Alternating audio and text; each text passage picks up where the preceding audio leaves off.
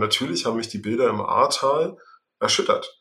Jetzt, also Gottes Willen, da werden natürlich keine Bilder von Leichen gezeigt, ja, aber diese, diese Simulation, dass da Wasser durch ein AR-Geländemodell läuft, was es halt in der Realität vielleicht nicht gemacht hat, braucht auch keine schwimmenden Autos. Wir nehmen diese Realität, haben sie in AR und können plötzlich damit ähm, dieses perfekte Szenario für unsere Teilnehmenden generieren, damit sie den maximalen Lernerfolg haben. Egal wie viele Daten man reinfüttert, sie zeigen immer das, was plausibel passieren könnte, nach den Daten, die man reingibt, aber es kann immer noch was ganz anderes passieren.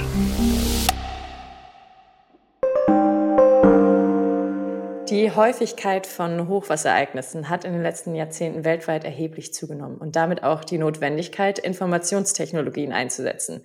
Damit herzlich willkommen zu Dritte Klappe, eurem Podcast zum Thema Wissens- und Technologietransfer. Mein Name ist Judith Koch und wir schauen uns heute an, wie Augmented Reality, kurz AR-Technologie, im Krisenmanagement eingesetzt wird, was AR überhaupt ist und wie die Filmuniversität hier interdisziplinär zusammenarbeitet. Und zwar anhand einer ganz bestimmten Simulationstechnologie, und zwar OCAD-Sim. Ich habe hier heute zu Gast die Erfinder von OCAD-Sim, und zwar zum einen Professor Björn Stockleben. Er ist Professor für Produktion neuer Medien an der Filmuni. Er lehrt interdisziplinäre Produktionsprozesse mit besonderem Fokus auf die Integration von Design und Softwareentwicklung, inhaltsbezogene Dienstleistungen und die Entwicklung von Formaten für neue Medientechnologien und Plattformen. Außerdem promoviert er an der Tampere University of Technology in Finnland im Bereich datenbasierte Entscheidungsprozesse im Medienmanagement. Er forscht über wahrnehmende Medien, online-basierte kreative Prozesse und Big Data in der Kreativindustrie. Er ist Mitbegründer der Nokia Ubimedia Mind Track Awards 2007 bis 2014 war das und des Durchgedreht 24 Filmfests. Hallo Björn. Außerdem haben wir heute hier mit uns Oliver Oswald. Er ist Krisenmanager beim KSK, Krisenmanagement, Sicherheitsplanung, Katastrophenschutz, also kurz KSK. Wie gesagt, wird hier weder mit dem Kommando Spezialkräfte der Bundeswehr noch mit der Künstlersozialkasse verwechselt.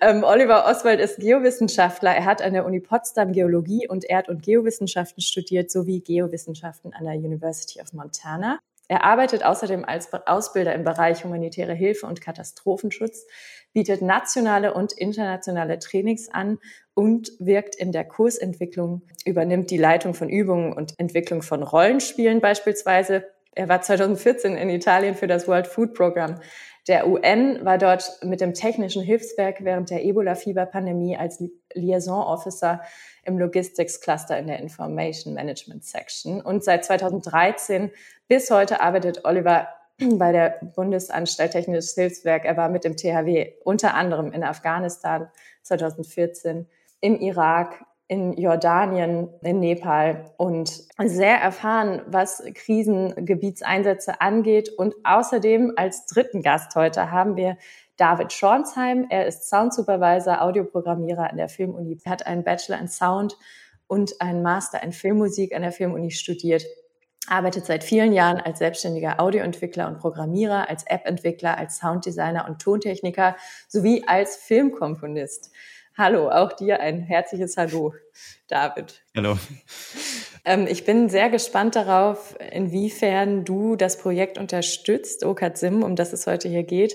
Aber zu, zu Anfang möchte ich einfach, ähm, was heißt einfach, aber würde ich euch bitten, mir zu erklären, was genau hinter Sim steckt. Ich habe es ja eingangs schon gesagt, es ist eine Simulationssoftware und steht für optimierte Katastrophenbewältigung mittels Simulation. Das ist die Abkürzung. Es heißt, dieser Ansatz soll helfen, die Einsatzszenarien realitätsnah erfahrbar und räumliche Implikationen von Naturkatastrophen begreifbar zu machen. Wie funktioniert das? Ich kann ja mal einen ersten Versuch machen, das zu erläutern. Das Problem, das wir haben, ist, dass in Katastrophensituationen Krisenstäbe zusammentreten und in diesen Krisenstäben arbeiten Leute, die oft nicht alltäglich in Krisenstäben arbeiten, insbesondere in Gegenden, wo eben äh, Katastrophen nicht äh, jährlich oder monatlich geschehen, sondern eben einfach nur alle paar Jahre, dann aber eine absolute Ausnahmesituation darstellen. Und äh, das sind Leute, die ganz normal in der Verwaltung arbeiten sonst und dann eben in diese spezielle Situation reinkommen. Und die sind nicht vertraut äh, mit der Sprache, mit den Strukturen und auch nicht damit vertraut, sich komplexe Situationen, sich da reinzudenken in eine komplexe Lage und ähm, dann Entscheidungen zu treffen, am Anfang aufgrund von mangelnder Information und später dann auch aufgrund der Lage von Überinformation. Und was wir jetzt versuchen, ist mit diesem Tool, äh, mit dem Augmented Reality Tool OCAD-SIM, äh, Trainings zu unterstützen, so dass man eine visuelle Simulation der Lage hat. Also es ist eine Lagekarte, äh, die sehr realistisch gestaltet ist, so dass man übersetzen kann zwischen abstrakten Informationen und dem, was Entscheidungen und Informationen, wie sie sich tatsächlich vor Ort äh, widerspiegeln. Und äh, wir hoffen, dass damit ein besseres Verständnis äh, entsteht, das dazu führt, dass Leute besser lernen, Entscheidungen in solchen Situationen zu treffen. Oliver kann da sicherlich gut ergänzen von Seiten des Trainers. Genau, ja, ich kann, also wie gestaltet sich im Endeffekt Ausbildung in den Bereichen? Björn hat genau richtig gesagt, viele von den handelnden Akteuren sind im Endeffekt in ihrem täglichen Geschäft gebunden und haben relativ wenig Zeit verfügbar, um sich genau auf diese spezielle Arbeitsweise, die dann halt in so einer Bewältigung von Katastrophenlagen notwendig ist, vorzubereiten. Und bei uns gibt es so einen Spruch, man sagt, Erfahrung ist durch nichts zu ersetzen. Und es gibt halt so einen kleinen Schritt zur Seite, so einen halben Schritt zur Seite. Erfahrung ist im Endeffekt zu generieren in Übung. Also man muss nicht nur in Krisengebieten gewesen sein, um lernen zu können und seine Aufgaben erfüllen zu können, sondern man kann das im Vorfeld üben. Nun üben sich in der Realität große Naturkatastrophen in einer sehr schlecht, so dass sie auch wirklich passieren. Das ist halt genau das, was wir versuchen zu verhindern.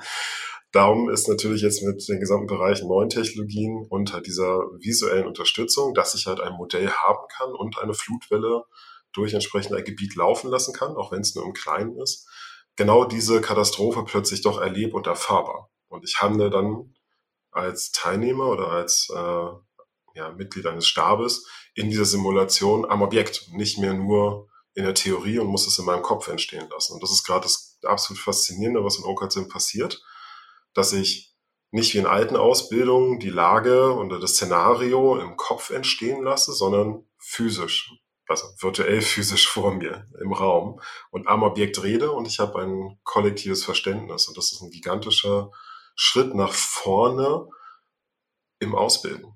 Und der ist so gut, dass äh, sich darum ein Projekt gebildet hat.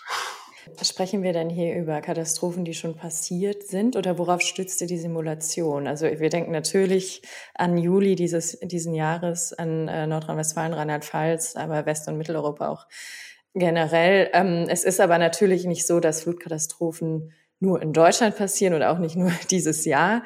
Ähm, denn wie gesagt, äh, die Häufigkeit von Hochwasserereignissen nimmt mit dem Klimawandel zu.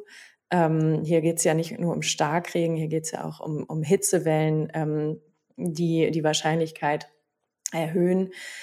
Sind die Simulationen, die ihr jetzt mit Hilfe der Technologie, mit der Simulation quasi schon erstellt habt, ähm, basieren die auf realen Katastrophen oder habt ihr die antizipiert? Hm. Also ähm, momentan ähm, haben wir so ein bisschen die spannende ähm, aber auch schwierige Herausforderungen, dass es quasi, ähm, dass das vor uns noch niemand gemacht hat. Ähm, und das heißt, wir müssen quasi so ein bisschen herausfinden, erkunden, untersuchen, äh, was auch immer, wie man in, wie, wie man so eine, wie man so ein Training eigentlich sinnvoll mit AR ergänzt. Äh, das heißt, wir können uns nicht die ganze Zeit nur irgendwie darauf konzentrieren, ähm, wie viele unterschiedliche ähm, solcher äh, Flutungsbeispiele wir, wir aufbauen. Wir müssen uns die ganze Zeit immer hinterfragen, wie, wie bringen wir das eigentlich am besten in diesem Medium rüber? Und, und zwar auch so, dass es für bestehende Trainings äh, eine sinnvolle Ergänzung ist. Ähm, man kann das ja auch irgendwie so machen, dass man quasi mit Dingen, die sich da in den Trainings schon etabliert haben, dass man ihnen in Konkurrenz tritt und so weiter. Und wir versuchen eher das Ganze zu ergänzen. Das ist, da das, da ich das vorher noch niemand gemacht hat, ist das mit sehr viel Ausprobieren verbunden. Und ähm, deswegen haben wir uns quasi bis jetzt auf, äh, wir haben im Grunde zwei Szenarien nur ähm, gemacht. Ähm, einfach weil wir die ganze Zeit eher auch dran arbeiten, wie wir das am besten in, in IAM rüberbringen, dass die Leute gut miteinander reden können, dass sie sich, ähm, dass sie sich mit den interessanten Dingen auseinandersetzen. Ähm, das ähm, bezieht sich im Moment auf Deutschland. Wir haben da quasi, mh, hm, haben da quasi so Szenarien genommen, die sich so ereignet haben. Äh, einmal, einmal was in Chemnitz. Also, also Chemnitz mit K. Es gibt irgendwie verschiedenste Chemnitze in Deutschland. Ähm, und da gab's, da gab's mal so eine, ich weiß, ich weiß gar nicht von wann das genau ist. Da kann jetzt Björn oder Oliver das, die können das vielleicht, sag ich mal, ein bisschen besser einordnen, wo das genau ist. Ich glaube 2013 oder 2010, aber ja. Mhm. Und, und welches Bundesland war das nochmal? Das ist der Landkreis Görlitz im wunderschönen Sachsen. Ich fand das Beispiel eigentlich total gut gewählt von Oliver, weil es recht klein ist. Also wir reden von einem Dorf von, ich habe neulich mal nachgeguckt, sechs, 600 Einwohnern und äh, ein Regenrückhaltebecken von der Größe von ungefähr drei Fußballfeldern. Und äh, wenn das aber voll läuft und äh, der Deich, der das zurückhält, bricht, dann ist tatsächlich dieses ganze Dorf äh, gefährdet. Und das ist klein genug, um damit anzufangen. Ja, das ist jetzt nicht die Riesenkatastrophe, die deutschlandweit läuft, aber durchaus ein Szenario, das immer wieder regelmäßig in Deutschland vorkommen kann, ohne dass es überhaupt auch in den Nachrichten ist, vielleicht in regionalen Nachrichten. Genau, genau. Also das heißt, wir haben quasi an diesem Beispiel uns ähm, die ganze Zeit versucht zu erproben, wie wir das am besten umsetzen können. Ähm, nicht, weil das irgendwie so lang. Ich meine, das Projekt läuft jetzt zwei Jahre. Man könnte fragen, was zwei Jahre ein Szenario so. ähm, die die größten Herausforderungen liegen dann tatsächlich darin, wie man also herauszufinden, wie man diesen Content am besten aufbereitet und präsentiert in diesem Medium. Ich finde das eigentlich total faszinierend, dass wir jetzt seit zwei Jahren laufen. Also das Projekt hat 2019 angefangen und das war vor Corona. Das war vor jetzt äh, der dem Starkregenereignis äh, im Ahrtal.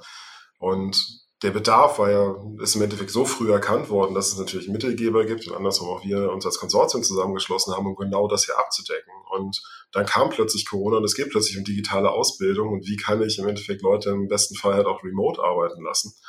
Oder wie kann ich dafür sorgen, dass ich, also man muss sich diese klassische Ausbildung so vorstellen, dass es wird in der Regel an den Landesfeuerwehrschulen durchgeführt, da haben wir auch Geretsried als Partner zum Beispiel mit drin.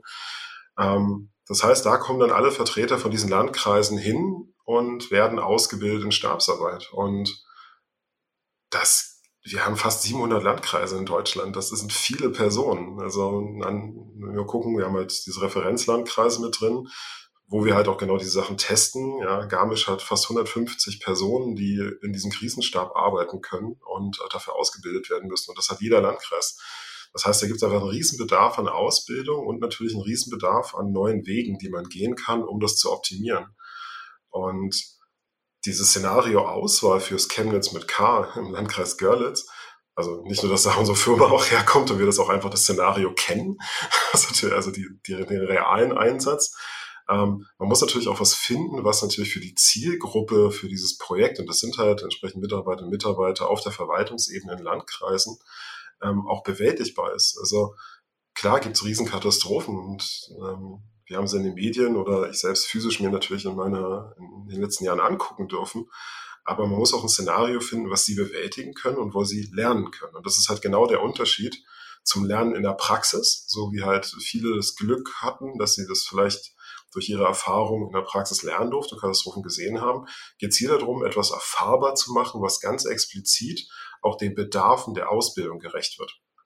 Und darum haben wir eine Simulation. Und die Simulation gibt uns dann, und das ist das total faszinierende, was da jetzt gerade auch in der Filmuni entsteht, die Möglichkeit, dass wir die Kontrolle über diese Simulation haben, also wir als Ausbilder, und dafür sorgen können, dass unsere Teilnehmenden wirklich genau die Regenmengen bekommen, mit denen sie Entscheidungen treffen müssen, dass sie entscheiden, dass wir Pausen, pausieren können, was die Realität nicht machen würde, um ihnen die Arbeit zu geben, halt die Zeit zu geben, zu arbeiten. Und das sind dadurch, dass wir diese ja, Augmented Reality Spielwelt als Ausbildungswelt haben, haben wir plötzlich die Möglichkeit, viel mehr Parameter zu, kont äh, ja, zu kontrollieren und auch direkt auf die Teilnehmenden anzupassen. Also wir nehmen diese Realität, haben sie in AR und können plötzlich damit ähm, dieses perfekte Szenario für unsere Teilnehmenden generieren, damit sie den maximalen Lernerfolg haben. Das ist eine Kontrolle, die wir vorher nie hatten in der Form. Ja. Also grundsätzlich zum Thema Authentizität von Szenarien. Äh, wir haben ja die Geowissenschaften der Uni Potsdam mit dabei, die auch dieses Projekt ursprünglich initiiert haben und das Konsortium zusammengebracht haben. Und die äh, sind in der Lage ähm, zu berechnen, zum Beispiel, wie schnell gewisse Mengen von Wasser auf welchem Boden äh, versickern. So, ne? Also die können den, äh, die Fließrichtung und äh, die Eigenschaften der Böden mit äh, in Betracht ziehen und dann tatsächlich auch eine Simulation errechnen, wie bei welchen Entscheidungen das Wasser wohl fließen würde. Das ist jetzt ähm, alles nicht trivial. Das sind Berechnungen, die Tage dauern können. Das heißt, wir können jetzt nicht ad hoc plötzlich an irgendeinen Ort springen und ein beliebiges Szenario errechnen. Aber selbst dort, also wir sind nicht darauf angewiesen, dass an dem Trainingsort schon mal eine Katastrophe gewesen ist, sondern wir können auch äh, authentische Was wäre, wenn Szenarien mit Hilfe der Uni Potsdam errechnen. Ähm, da sind wir jetzt noch nicht, dass das alles äh, vollständig integriert ist, aber ähm, das ist in der Vision des Projektes mit ähm, vorgesehen. Und es wäre, es wäre auch denkbar, das auf andere ähm, Szenarien, also auf andere Bedrohungsszenarien auszuweiten. Also dass es nicht nur mit Überflutung ähm, gemacht wird, sondern es auch mit Waldbränden oder so oder Hangrutschung geht.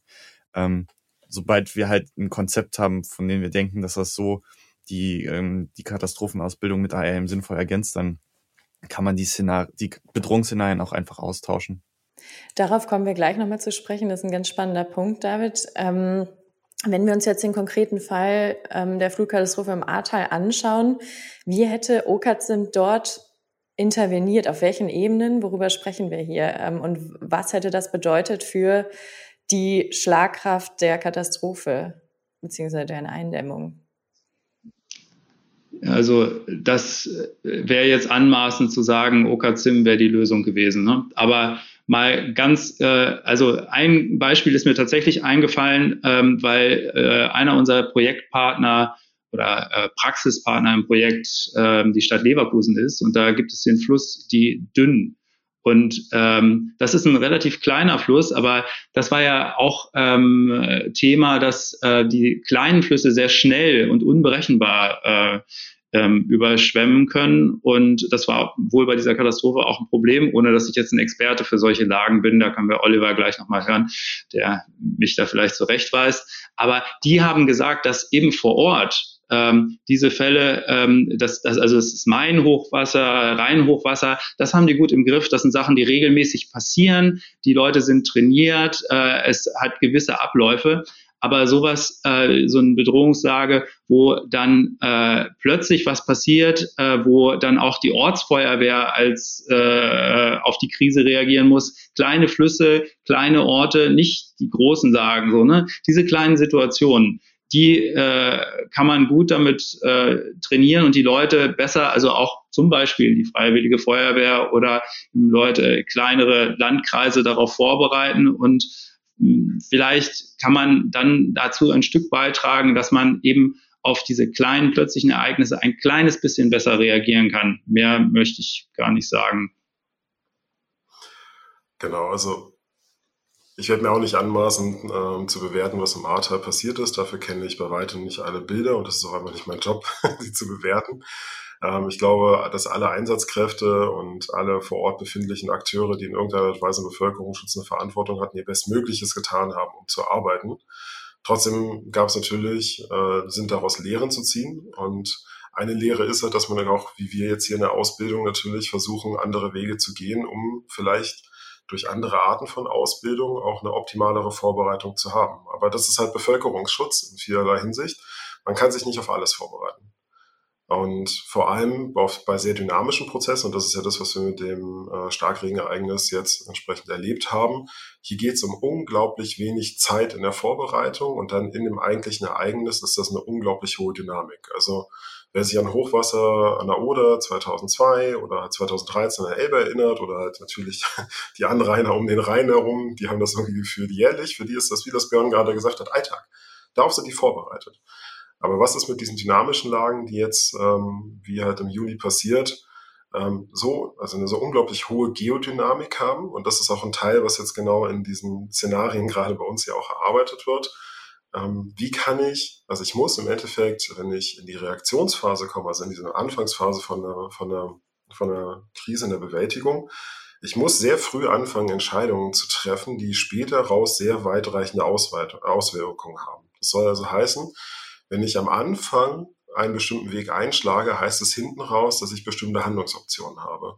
Und das ist genau das Gefühl, was man in diesen geodynamischen Prozessen inhaltlich auch genau unseren Teilnehmenden mitgeben kann, dass das Ganze eine, eine hohe Dynamik hat.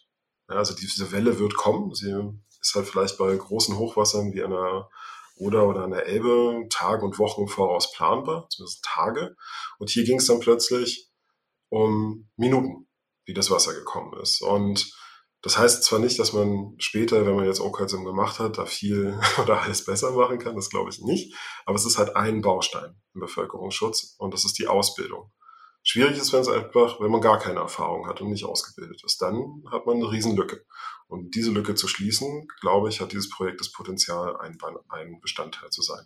Also wenn ich sagen sollte, was für ein Erfolg ich mir von OKZIM wünsche, ist es gar nicht der direkte Wunsch, dass diese Katastrophen äh, besser gehandelt werden können, sondern erstmal geht es für mich um die Leute, die wir trainieren, dass wir äh, wenn wir Leuten, die sonst nie in solchen Situationen sind, ein bisschen mehr Selbstsicherheit äh, und äh, ähm, Ruhe in dieser Situation schenken können durch dieses Training, dann äh, haben wir ein großes Ziel erreicht.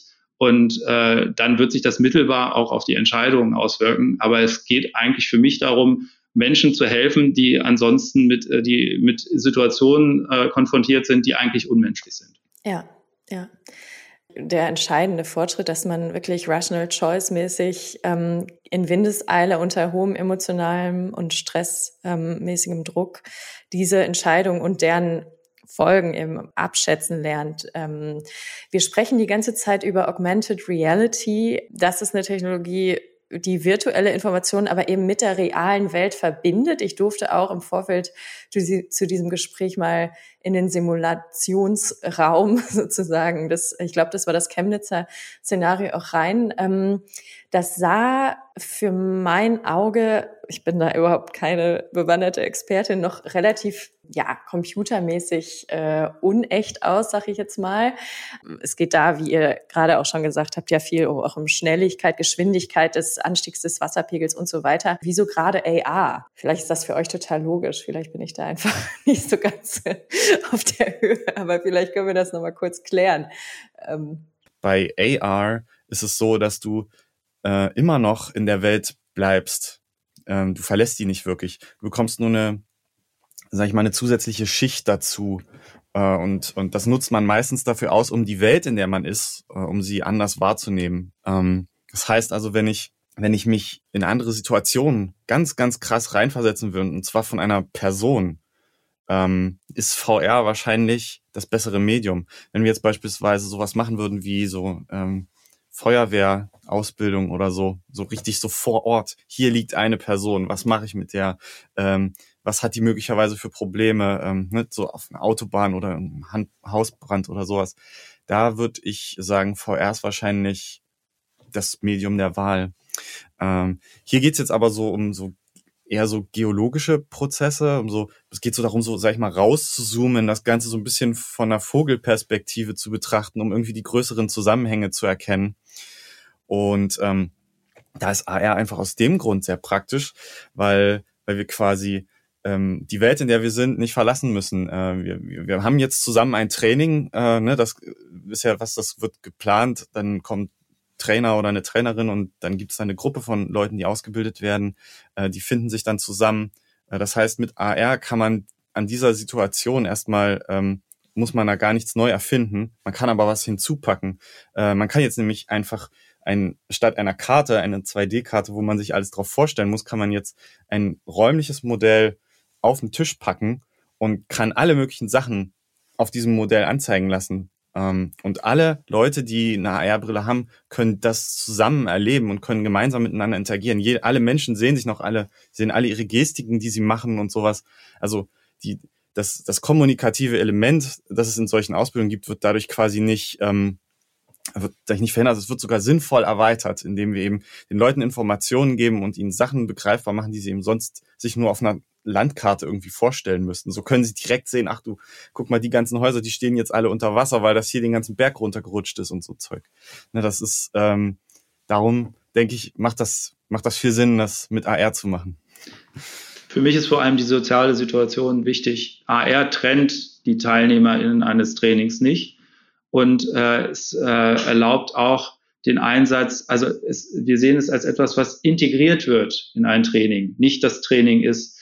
Äh, wir haben in unseren Tests gemerkt, dass äh, Trainerinnen und Trainer von verschiedenen Schulen, die wir eingeladen haben, sehr schnell in der Lage waren, tatsächlich das in ihr Training einzubinden. Also wer ein szenariobasiertes Training, so ein Rollenspielbasiertes Training schon mal gemacht hat, findet sich da sehr schnell rein und muss gar nicht sehr viel Rücksicht darauf nehmen, dass die Leute diese Brillen aufhaben.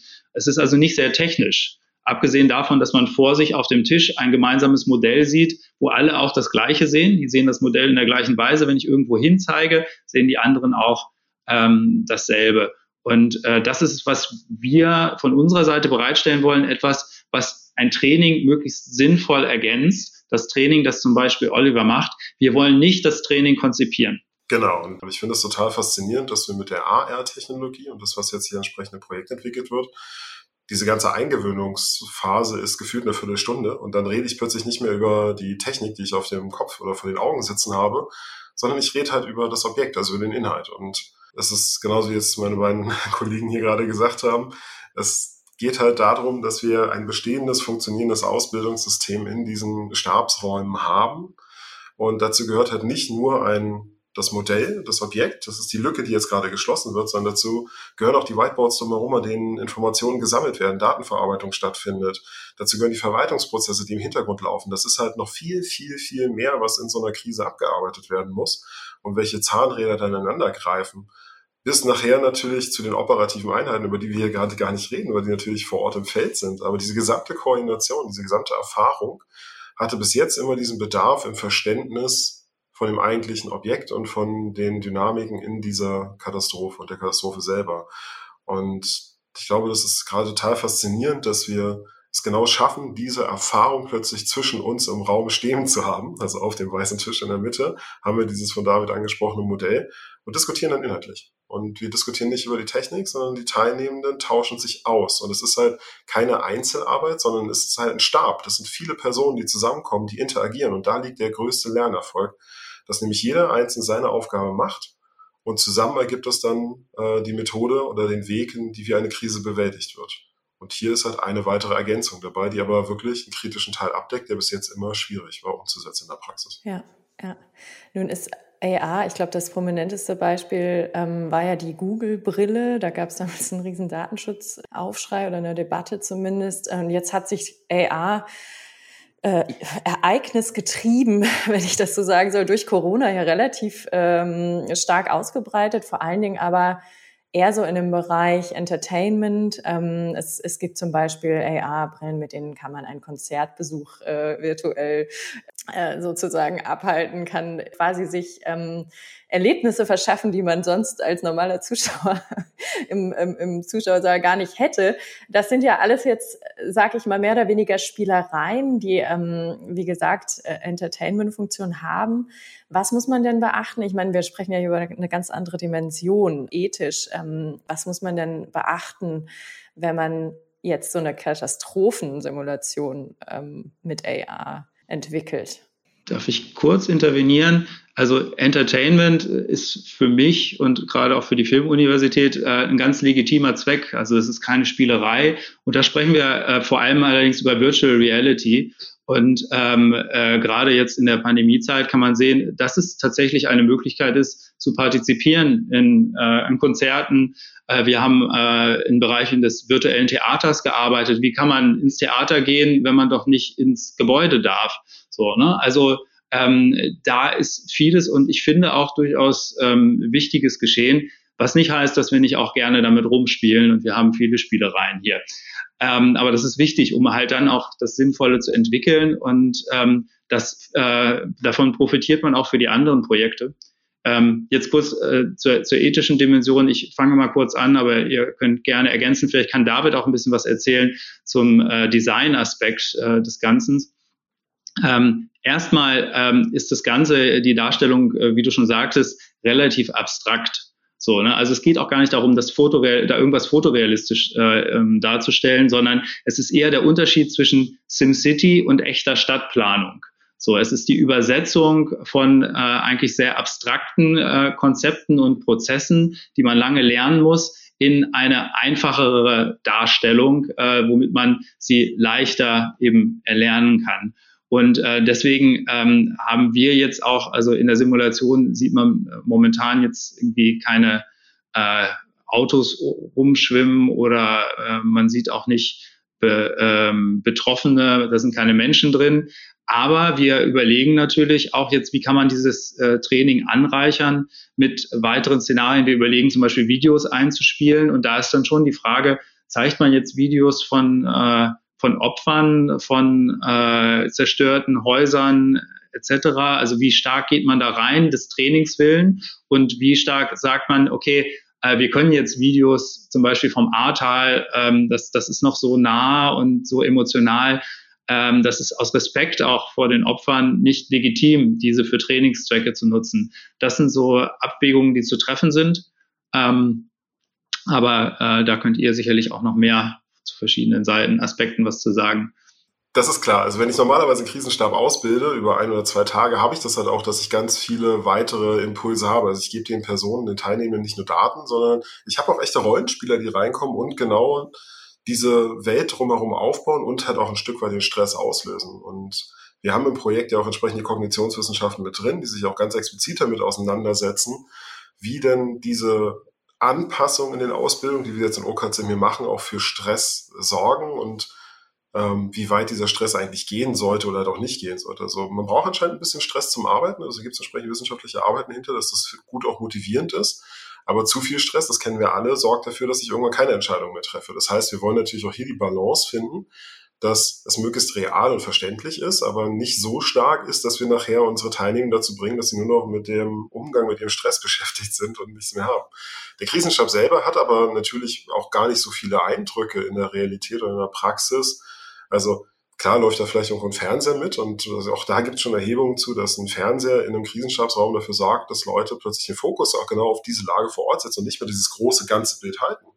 Das ist ja genau das, was wir versuchen mit der Simulation darzustellen, dass sie das gesamte Bild verstehen, aber halt auch reinzoomen können. Und diese Skalierbarkeit ist genau die Erweiterung hierbei ja, Opfer und Umgang damit, also diese ganzen ethischen Fragen sind unglaublich wichtig und müssen auch berücksichtigt werden. Also ähm, das ist halt, das ist schwierig und das ist auch unglaublich emotional greifend. Also ich kann Björn nur beipflichten, also der Respekt, den wir hierbei auch natürlich realen Bildern entgegenbringen müssen und den Menschen, die darauf abgebildet sind, ist fundamental. Aber auch weiterführend natürlich muss trotzdem geguckt werden, wie schaffe ich es, diesen Stress aufzubauen, der in der Realität kommt. Also wenn halt, wir haben, ich weiß nicht, wie, wie euch das ging, aber natürlich haben mich die Bilder im Ahrtal erschüttert, als ich sie gesehen habe, als sie losgegangen sind. Und ich weiß von vielen von meinen Freunden und anderen Einsatzkräften, die vor Ort waren, gerade von den ganzen Ehrenamtlichen, natürlich, wie unglaublich belastend das vor Ort war. Ja, also wir reden halt auch davon, dass Menschen sterben. Ähm, das ist aber nicht Bestandteil dieser Ausbildung. Das ist ein Teil davon, dass man das versucht zu verhindern. Es geht nicht so sehr um diesen Punkt, ähm, jetzt, also um Gottes Willen, da werden natürlich keine Bilder von Leichen gezeigt, ja, aber diese, diese Simulation, dass da Wasser durch ein AR-Geländemodell läuft, was es halt in der Realität vielleicht nicht gemacht hat, braucht auch keine schwimmenden Autos. Das braucht auch ähm, wahrscheinlich keine kleinen Männchen, die da rumlaufen, aber da geht es natürlich darum, wie kann man das ergänzen. Aber trotzdem gibt es natürlich auch eine Realität an die Beschwerden. Und natürlich gibt es politischen Druck. Und genau in diesem Stressfeld befinden sich ja unsere, genau unsere Zielgruppe, unsere Teilnehmenden, dass sie halt entsprechend politische Verantwortliche und Akteure über sich haben, die handeln müssen, die arbeiten müssen. Andersrum natürlich operative Einsatzkräfte haben, die Verwaltung haben, die halt auch entsprechend mit der Situation umgehen muss. Und dazwischen muss man vermitteln. Und dieses Stressfeld, diese Welt, die da um sie herum aufgebaut wird, soll natürlich in dieser Übung abgebildet werden. Dass man ja halt doch entsprechend mal ein, zwei Videos hat, die vielleicht etwas verdeutlichen. Sei es halt, dass es wirklich ein Rollenspieler ist, der reingeht und sagt, nee, das geht jetzt hier nicht. Ich brauche jetzt hier in 20 Minuten entsprechend meine Handlungsvorlage, meine Entscheidungsgrundlage, damit ich vor die Presse treten kann. Und das sorgt schon für sehr viel Stress bei den Teilnehmenden. Und das kann man hier aber super gut betrachten. Ich fand die äh, Fragestellung schon ganz interessant, so was, was das e, auf ethischer Sicht äh, bedeutet, so für die Modellierung des Szenarios. Warum machen wir die Häuser, wie wir die Häuser, so wie konkret ist es, äh, wie konkret muss es sein, was bauen wir noch mit ein, welche Animationen. Genau. Welche Geräusche auch vielleicht, ne? Brauchen wir welche, welches, über welchen Soundteppich sprechen wir da überhaupt oder, oder ist es herrscht Stille? Ähm, während der Simulation und wo, woraus oder, oder auf, aufgrund welcher Überlegungen sind diese Entscheidungen getroffen worden, die Simulation eben so zu gestalten, optisch wie sie und eben auch akustisch. Also was jetzt dazu geführt hat, dass das ähm, Projekt quasi so ein bisschen so eine vereinfachte Darstellung ähm, hat, ist also einmal ähm, auch was, äh, was Technisches. Ähm, die, die wir benutzen so ein Gerät, das heißt HoloLens und ähm, da ist quasi so, die berechnet das alles selber. Das heißt, da ist so ein kleiner Chip drauf, der muss so ein bisschen gucken, dass er möglichst lange das auch berechnen kann, dass er also nicht so viel Akku frisst und so weiter. Das muss also gebalanced werden. Und am Ende führt das eben dazu, dass man eine gewisse Leistungsfähigkeit hat, die kann, die kann man von der Brille verlangen. Und wenn man über die drüber geht, dann wird die Framerate geringer. Das heißt, die Darstellung äh, von dem Augmented Reality Teil wird ruckeliger und das verursacht so Übelkeitsgefühle bei Leuten. Das heißt, man versucht, diese Grenze sehr ernst zu nehmen und versucht, die Sachen so leicht wie möglich von der HoloLens darstellen zu lassen. Äh, das ist also ein, ein sehr wichtiger Faktor. Der andere Faktor ist, dass es uns halt, ähm, dass wir es nicht, dass wir diesen Realismus gerade nicht so sehr benötigen. Vor allem nicht, um unsere, um unsere Lehrinhalte rüberzukriegen. Also ich habe da ähm, so ein ganz, so ein paar schöne Erinnerungen noch. Wir haben so mehrere Tests gemacht und ähm, mit Leuten, die das irgendwie noch nie gemacht haben. Und äh, es war immer sehr eindrücklich irgendwie bei mir zu sehen, wie wie ergriffen sie irgendwie von einer Entscheidung waren, wo sie jetzt ganz überrascht waren, dass das jetzt so katastrophale äh, Ausmaße genommen hat. Ähm, wieso, wieso sehen sie dann da so Stück für Stück, wie sich das Wasser jetzt immer mehr und mehr ausbreitet? Um Gottes Willen, nein, nein, nicht. Das war äh, ganz schön zu beobachten, wie das bei den Teilnehmern immer so passiert ist. Und ähm, das sagt mir eben, dass diese, dass diese grafische Darstellung schon ausreicht, um das rüberzubringen, was, was relevant ist für die Leute. Ja, da waren also jetzt keine ertrinkenden Leute oder so, ne? Sondern eigentlich nur eine Wasserlinie, die sich weiter ausbreitet. Und das hat schon gewirkt. Also das ist schon viel, viel plastischer, als einfach nur zu sagen, okay, das wird jetzt überschwemmt. Deswegen, also man braucht gar nicht so viel andeuten, also man, es reicht das Andeuten, man braucht gar nicht so konkret sein ähm, der, das Gehirn macht, äh, macht den Rest. Also äh, wir sind schon gut in der Lage, gerade auch diese Bilder in Ahrweiler und äh, im, äh, hieß der Ort so? Ich bin Chemnitz. Chemnitz, ja, ja also äh, die oder konkrete Bilder, die man mal gesehen hat, äh, zusammenzubringen mit eben dieser Simulation. Dazu braucht man gar nicht so viel geben. Und ähm, wir äh, haben früh festgestellt, dass das Ganze nicht zu einem Spiel werden darf. Also wir haben möglichst wenig festgelegt da drin. Zum Beispiel ähm, haben wir überlegt, okay, man könnte jetzt einen Timer machen und nach 24 Stunden, respektive 24 Minuten zum Beispiel, bricht der Deich. Aber äh, dann wird das Ganze irgendwann zu einem Spiel und die versuchen rauszukriegen, wie sind die Regeln dieses Spiels, dieser Simulation und nicht, äh, wie entscheide ich in dem Fall. Deswegen haben wir jetzt zum Beispiel den An, äh, Ansatz, dass der Trainer jederzeit selbst entscheiden kann, okay, jetzt habt ihr aber nur noch so und so viel Zeit, bis der Deich bricht. Oder das betrifft so und so viele Leute, so dass also ganz Quantitäten, Zeiten und so weiter kann der Trainer frei entscheiden.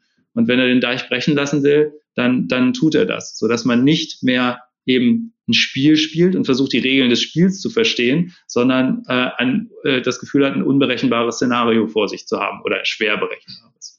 Genau, darauf wollte ich nämlich auch noch hinaus. Wir haben jetzt ja nicht nur diesen irrsinnigen Fortschritt in, in puncto äh, Training ähm, und Vorbereitung auf solche Katastrophensituationen, ähm, sondern eben auch ähm, auch Ansatzpunkte für zukünftige Forschung auf dem Gebiet. Ich meine, ihr sprecht gerade so darüber, dass ich das Gefühl habe, dass äh, im Prinzip in Echtzeit ähm, eine empirische Studie ja vollzogen wird, nur durch die reine Anwendung und durch diese ganzen Trainingsdurchläufe. Was wir hier gestalten müssen, ist erstmal eine Interaktion zwischen Menschen, die ein Training machen. Und dann ist die Frage, wie kann Augmented Reality dadurch ein, dazu einen sinnvollen Beitrag leisten? Wenn das Gefühl entsteht, dass die TeilnehmerInnen mit der Technik interagieren, dann kommen wir aus der sozialen Situation raus. Ja? Und ähm, deswegen haben wir äh, Konzepte entwickelt, die möglichst darauf aus sind, dass, dass man gar nicht mit der Technik interagiert, sondern möglichst haptisch, konkret miteinander und äh, mit, mit realen Materialien. Aber ähm, David kann das viel besser sagen, weil er es mich entwickelt hat. ähm, genau, also wir, wir nutzen so ein, wir nutzen so ein QR-Code-System ähm, und haben im Grunde Spielkarten darum gebaut. Und mit diesen Spielkarten kann's, kann man die App im Grunde steuern. Ähm, man kann beispielsweise ähm, so Karten an der, an der Tafel anpinnen, die irgendwelche besonderen Ansichten, Spezialansichten sind von, einer, von diesem Modell. Es gibt in der Geowissenschaft da unterschiedliche Arten, wie man sich sowas angucken kann. Die Satellitentextur ist quasi nur eine davon. Man könnte sich angucken, wie, wie das Gefälle irgendwie aussieht oder man könnte sich Höhenlinien einzeichnen lassen und da gibt's gibt's jedenfalls unterschiedliche Arten, sich das anzusehen. Und ähm, immer wenn unsere App so einen QR-Code erkennt, dann äh, versteht sie im Grunde, was wir damit verbinden wollen und kann dann beispielsweise so eine so eine bestimmte Karte da draufpacken. So dann guckt man also an die an die Tafeln, sieht da unterschiedliche kleine Karten hängen, dann kann man die sich einfach greifen, kann sie auf das in das Modell so reinlegen und dann wird die auf das Modell einfach angewandt. Also man hat da quasi so diese Interaktionsmöglichkeit ähm, mit physischen Gegenständen. Ist als würde man wirklich eine Karte einfach nehmen und jetzt auf den Tisch tun. Ja, also es, man interagiert haptisch physisch. Man kann sich die Karte gegenseitig geben. Einer legt es auf den Tisch und dann ändert sich die Ansicht. Man muss gar nicht irgendwelche virtuellen Knöpfe drücken oder so. Dadurch ist äh, die, äh, also mit der Brille muss man eigentlich nichts weiter tun, als sie am Anfang aufzusetzen und anzuschalten und dann sich ein bisschen daran gewöhnen, dass man sie aufhat. Man kann, ähm, abgesehen von einem gewissen Gewicht, fast vergessen, dass man das Ding aufhat. Ähm, und äh, durch diese Karten kann, die kann im Prinzip der Trainer oder die Trainerin auch äh, selbst gestalten. Es fühlt sich sehr analog an für ein digital äh, gestütztes Training. Und in der Hinsicht denke ich schon, dass wir da ein Konzept entwickelt haben. Also wir sind nicht die Einzigen, die das so machen, aber ähm, ich denke, dass wir da schon ein Konzept entwickelt haben, ähm, für eine sehr ähm, organische Integration von Augmented Reality Interaktion, um soziale Lernsituationen zu äh, ergänzen. Und ähm, in unseren Nutzer, äh, NutzerInnen-Tests da ähm, gehen wir auch auf diese Bereiche ein und äh, sammeln dazu Feedback. So, wir werten das also tatsächlich aus, nicht in dem, der Richtung, dass wir jetzt da die große Theorie dafür erstellen. Das ist keine Wissenschaft, sondern das ist einfach erstmal praktische Verbesserung des Projekts. Aber wir sammeln da tatsächlich Erfahrungen, die auch in andere Projekte einfließen bei uns. Was ich aber so toll finde, ist dieser Respekt dahinter, dass es halt nicht darum geht, einfach alles umzuwerfen, sondern bestehende Systeme, um das zu, also eine bestehende Ausbildung als System jetzt, um das zu optimieren oder zu ergänzen, wo doch zurzeit die Lücken drin sind. Also es ist halt nicht so, nein, hier schmeißt alles weg, was ihr früher gemacht habt, das ist nicht mehr Zahn der Zeit, sondern hey, ihr habt hier eure Arbeit, das ist alles gut, das ist über Jahrzehnte erprobt. Aber hier kann man jetzt mit der aktuellen Technologie und dem, was da jetzt ja noch kommt in den nächsten Jahren, einfach sinnvoll ergänzen und optimieren. Und das macht einfach auch unglaublich viel Spaß, auch für mich ganz persönlich als Trainer. Ja, dass man plötzlich sagt so, wow, äh, ich kann hier etwas viel leichter kommunizieren, was ich sonst mit Engelszungen und einem ganz tollen Storytelling und Rollenspielern und super aufwendig in den Köpfen unserer Teilnehmenden erzeugt habe, kann ich jetzt halt einfach quasi virtuell auf den oder augmented auf den Tisch klatschen und sagen, so, hier, wir gucken es uns einmal an, wir diskutieren jetzt einmal am Objekt, was sind hier unsere Handlungsoptionen und jetzt gehen wir wieder zu der eigentlichen Arbeit zurück und planen das Ganze und setzen, sorgen dafür, dass den Menschen vor Ort in der Simulation geholfen wird. Was kann aus diesem Projekt äh, für die Kooperation zwischen verschiedenen Forschungsdisziplinen entstehen. Ähm, wenn man jetzt darüber spricht, ob sich das vielleicht in der Lehre etablieren kann, abseits von, von bestimmt weiteren darauf folgenden Forschungsprojekten. Ähm, wo seht ihr da Chancen? Da gibt es verschiedene Dinge, die damit jetzt passieren können. Und wir sprechen auch momentan darüber, äh, wie es nach dem Projekt weitergehen kann, intern äh, in den einzelnen Hochschulen und zwischen den Hochschulen.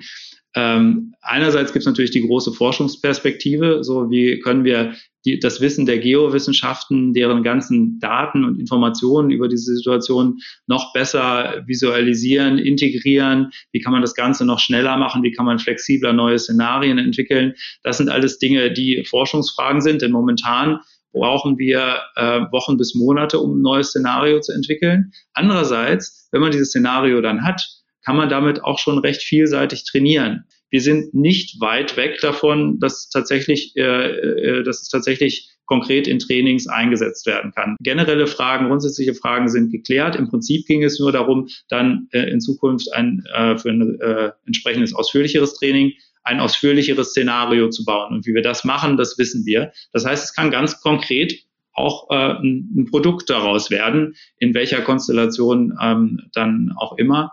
Und dann ist die Frage, was kann man sonst noch damit machen? Ich finde äh, das als Experimentierplattform interessant. Unsere Studierenden im Bereich Creative Technologies zum Beispiel, denen werden wir das im Wintersemester vorstellen. Und ähm, es gibt ja noch viele andere Anwendungsfälle für eben diese Szenario-basierte, also im Prinzip alles, was irgendwie mit Szenarien arbeitet, äh, in die Zukunft denkt. Also man könnte es zum Beispiel im Bereich Umwelt einsetzen, so, ne? also ähm, äh, wie ähm, ob nun Landschaftsplanung, Renaturierung, Ideensammlung für ähm, äh, Abmilderung von äh, Effekten des Klimawandels ähm, im Bereich Bildung zu Klimawandel könnte da sicherlich auch einiges, äh, könnte das auch ein nützliches Tool sein. Und das rauszufinden, ähm, die Filmuniversität, wir wollen praktisch Projekte machen, wir wollen Sachen ausprobieren und wir werden versuchen, das möglichst breit zu tun und viele, vielen Studierenden das zugänglich zu machen an äh, allen beteiligten Universitäten.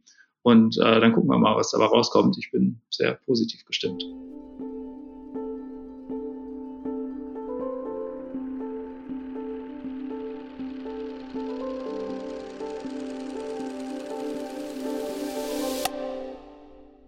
Augmented Reality als anschlussfähige Ergänzung für das Katastrophenschutztraining. OKADSIM macht's vor, wir haben es heute gehört, eine Trainingssimulation für den Ernstfall zu schaffen. Hier geht es nicht darum zu zeigen, was passiert, sondern was plausibel passieren könnte. Augmented Reality, kurz AR, als unterstützende Technologie, um die soziale Interaktion von Einsatzkräften im Katastrophenfall effizient zu gestalten. Ein interdisziplinäres Projekt mit einer enormen Lernkurve, und eines, das Forschungsperspektiven schafft. Wir sind gespannt, was da noch kommt. Das war's mit Dritte Klappe für diesen Monat. Danke ans MWFK Brandenburg für die Unterstützung und Tim Soltau, Kim Trinquang und Georg Mausoll für die redaktionelle und technische Unterstützung. Mein Name ist Judith Koch und ich sage Tschüss.